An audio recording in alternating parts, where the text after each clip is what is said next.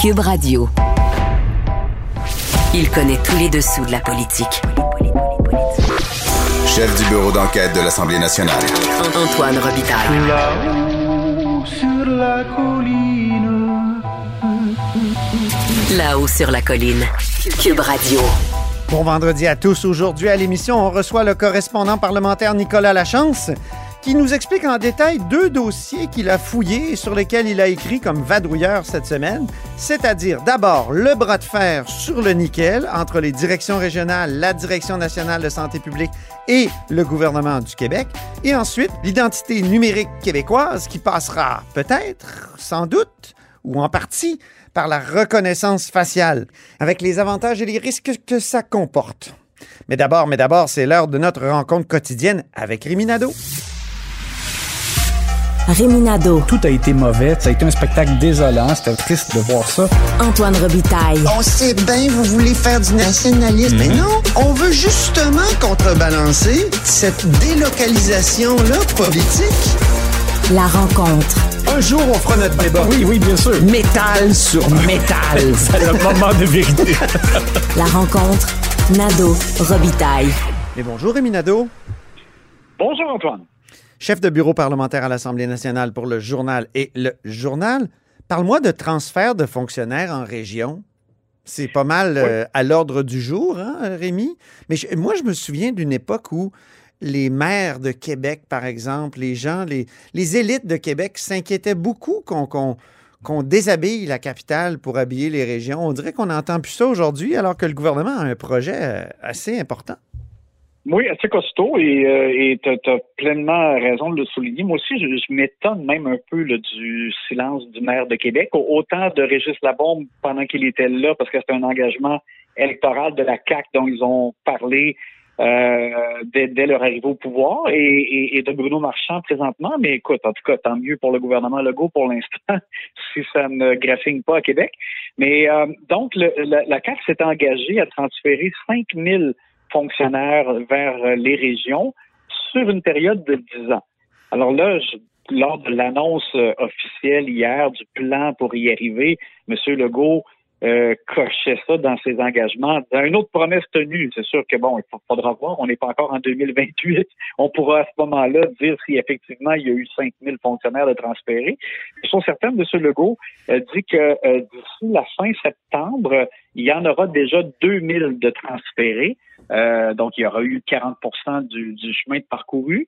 Et, euh, et là-dessus, ben, en fait, ils disent même qu'il y en a 1700 déjà depuis le début du mandat euh, qui euh, ont quitté vers les régions.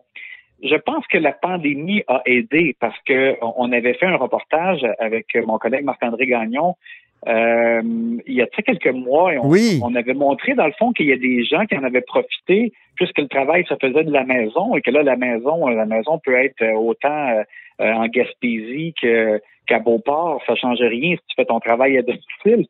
Euh, et donc, il y en a, il y en, a qui, en a- qui en avaient déjà profité. On, on avait parlé notamment avec, avec une jeune femme qui était euh, aux îles de la Madeleine et on voyait en photo, elle faisait du paddleboard et elle tripait complètement là, sur son, son nouvel environnement Oui, oui, oui. contente de plus être dans le trafic. Bon, alors je pense que ça, ça a aidé. Euh, et euh, ça a été précisé hier lors de l'annonce d'ailleurs, euh, avec le retour au, au travail au bureau euh, qui va se faire là, graduellement, mais quand même, on va conserver une formule hybride. Euh, il y aura une possibilité de faire une partie au bureau, une partie de la maison, mais, mais pour que ça compte dans les transferts, il faudra vraiment s'établir dans les régions. Et un point important, c'est que ils vont créer euh, euh, 15 bureaux qui vont ressembler un peu à des hubs qui pourront regrouper des fonctionnaires de, de différents ministères euh, qui euh, s'établiraient en région et ils auraient donc cet endroit-là pour aller travailler. Des hubs, Euh, des espèces de ouais, plaques des- tournantes de fonctionnaires? Ouais, ben comme c'est ça, un, un bureau euh, mis en commun, si tu veux, de fonctionnaires qui pourraient être de différents ministères et se retrouver là pour faire le- leur, leur boulot. Euh, et dans certains cas, ben c'est sûr que ça prend euh, des, des plaques plus concentrées, par exemple, des, des, euh, des employés de la... J'ai comme en tête l'exemple du ministère de la Forêt où euh, il y a davantage de travail qui se fait sur le terrain ou des choses comme ça.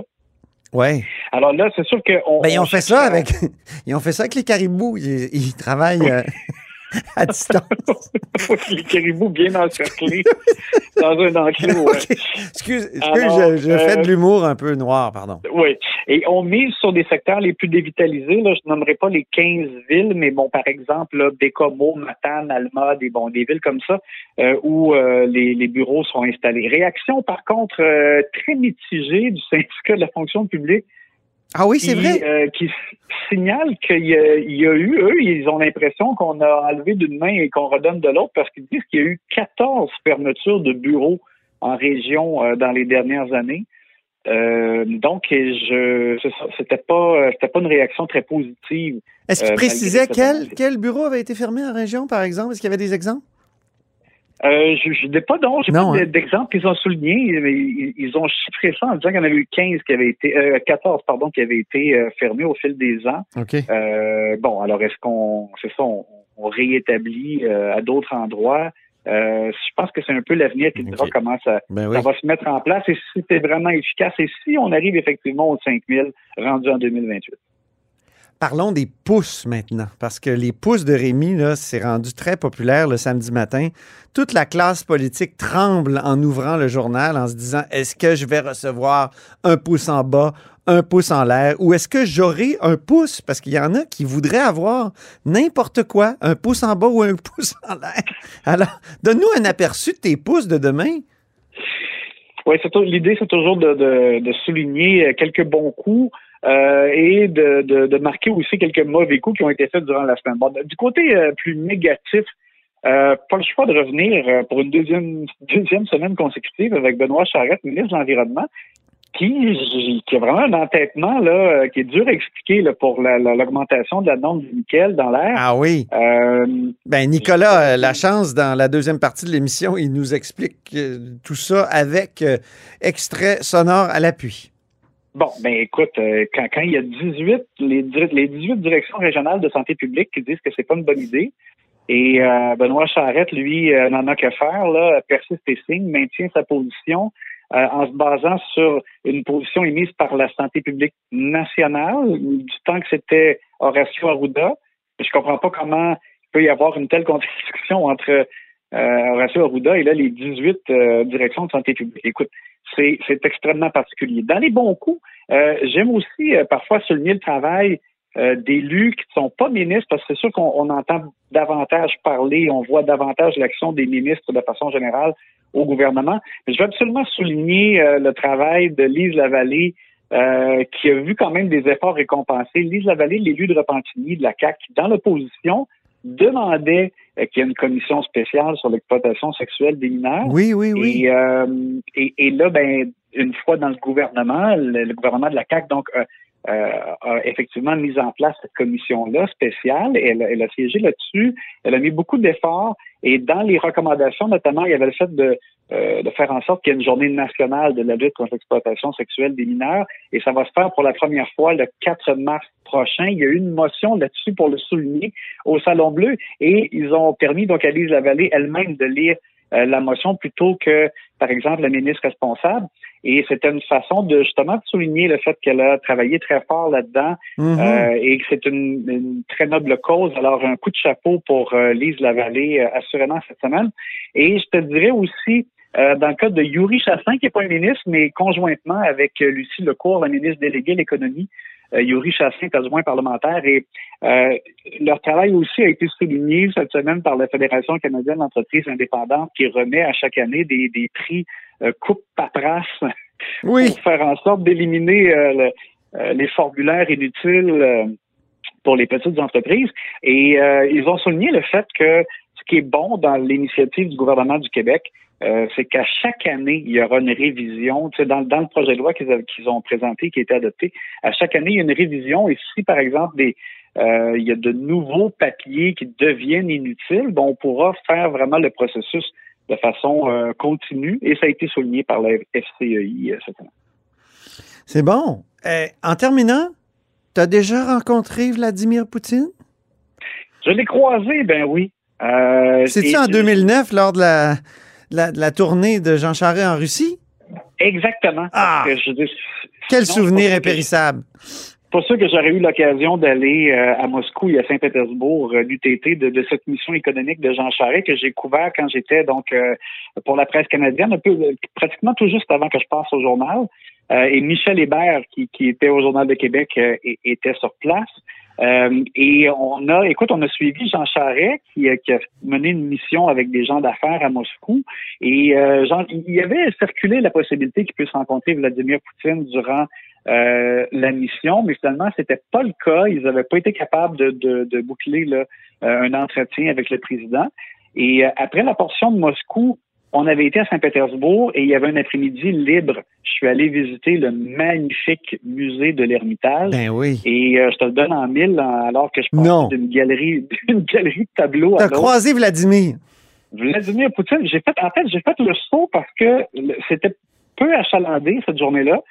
Et euh, je vois arriver comme deux agents comme garde du corps qui montent un escalier là au pas de course avec euh, leur, euh, leur système de communication en train de se parler. Là, j'ai pas bougé parce que je me disais, mon Dieu, qu'est-ce qui se passe? qu'est-ce qui arrive? tu, tu, Et là, derrière eux, arrive Vladimir Poutine qui passe devant moi, qui me croise, qui est allé regarder un tableau spécifique qui était semblait accompagné du directeur du musée ou peu importe. Euh, et, il est repassé devant moi et là, il a croisé un, groupe de jeunes écoliers. Euh, là, ils avaient l'air tout excités. Écoute, il a euh, daigné arrêter pour le, temps d'une photo, mais en leur faisant signe de ne pas faire de bruit et de ne pas prévenir les oh. autres personnes qui étaient là. Et, euh, et après ça, il, bon, il, est reparti. Puis moi, j'ai, j'ai comme j'ai filmé brièvement ça avec mon, mon petit mon petit Kodak que j'avais à ce moment-là. OK. OK, t'as ça, t'as ça, t'as capté ça sur. Euh, un petit, moi, j'écoute un petit vidéo, mais c'était pour moi le plaisir, c'était de montrer par après à Jean Charest que moi, j'avais vu Vladimir Poutine. mais écoute, parce que j'ai pas pensé comme à ce moment-là, euh, ces derniers jours, mais avec tristesse en me disant, ben oui. je voyais la popularité qu'il avait, les enfants là, qui l'a croisé. Écoute, quand il est reparti, là, euh, les enfants se sautillaient, là comme s'il venait de rencontrer une, vedette pop, là, euh, on voyait l'effet qu'il avait euh, sur les gens, puis là, évidemment, aujourd'hui, euh, de penser à ce, sinistre personnage qui bafoue une démocratie, qui lance une attaque comme celle-là, qui nous replonge dans dans des images dramatiques et brutales, ça, fait mal. Et, j'avais juste trouvé, écoute, c'est très court là quand ça s'est déroulé, mais juste trouvé que ce qui dégageait, justement, c'était quelque chose d'un peu froid et d'un peu imbu aussi. On voyait comme qu'il, dans sa démarche, là, que ça avait l'air de, de quelqu'un qui était bien conscient de, l'effet qu'il avait sur les gens. Merci beaucoup, Rémi. Puis on te lit demain dans le journal sans faute. Ça fait plaisir. Rémi Nadeau est chef de bureau parlementaire à l'Assemblée nationale pour le journal et le journal, où il est aussi chroniqueur.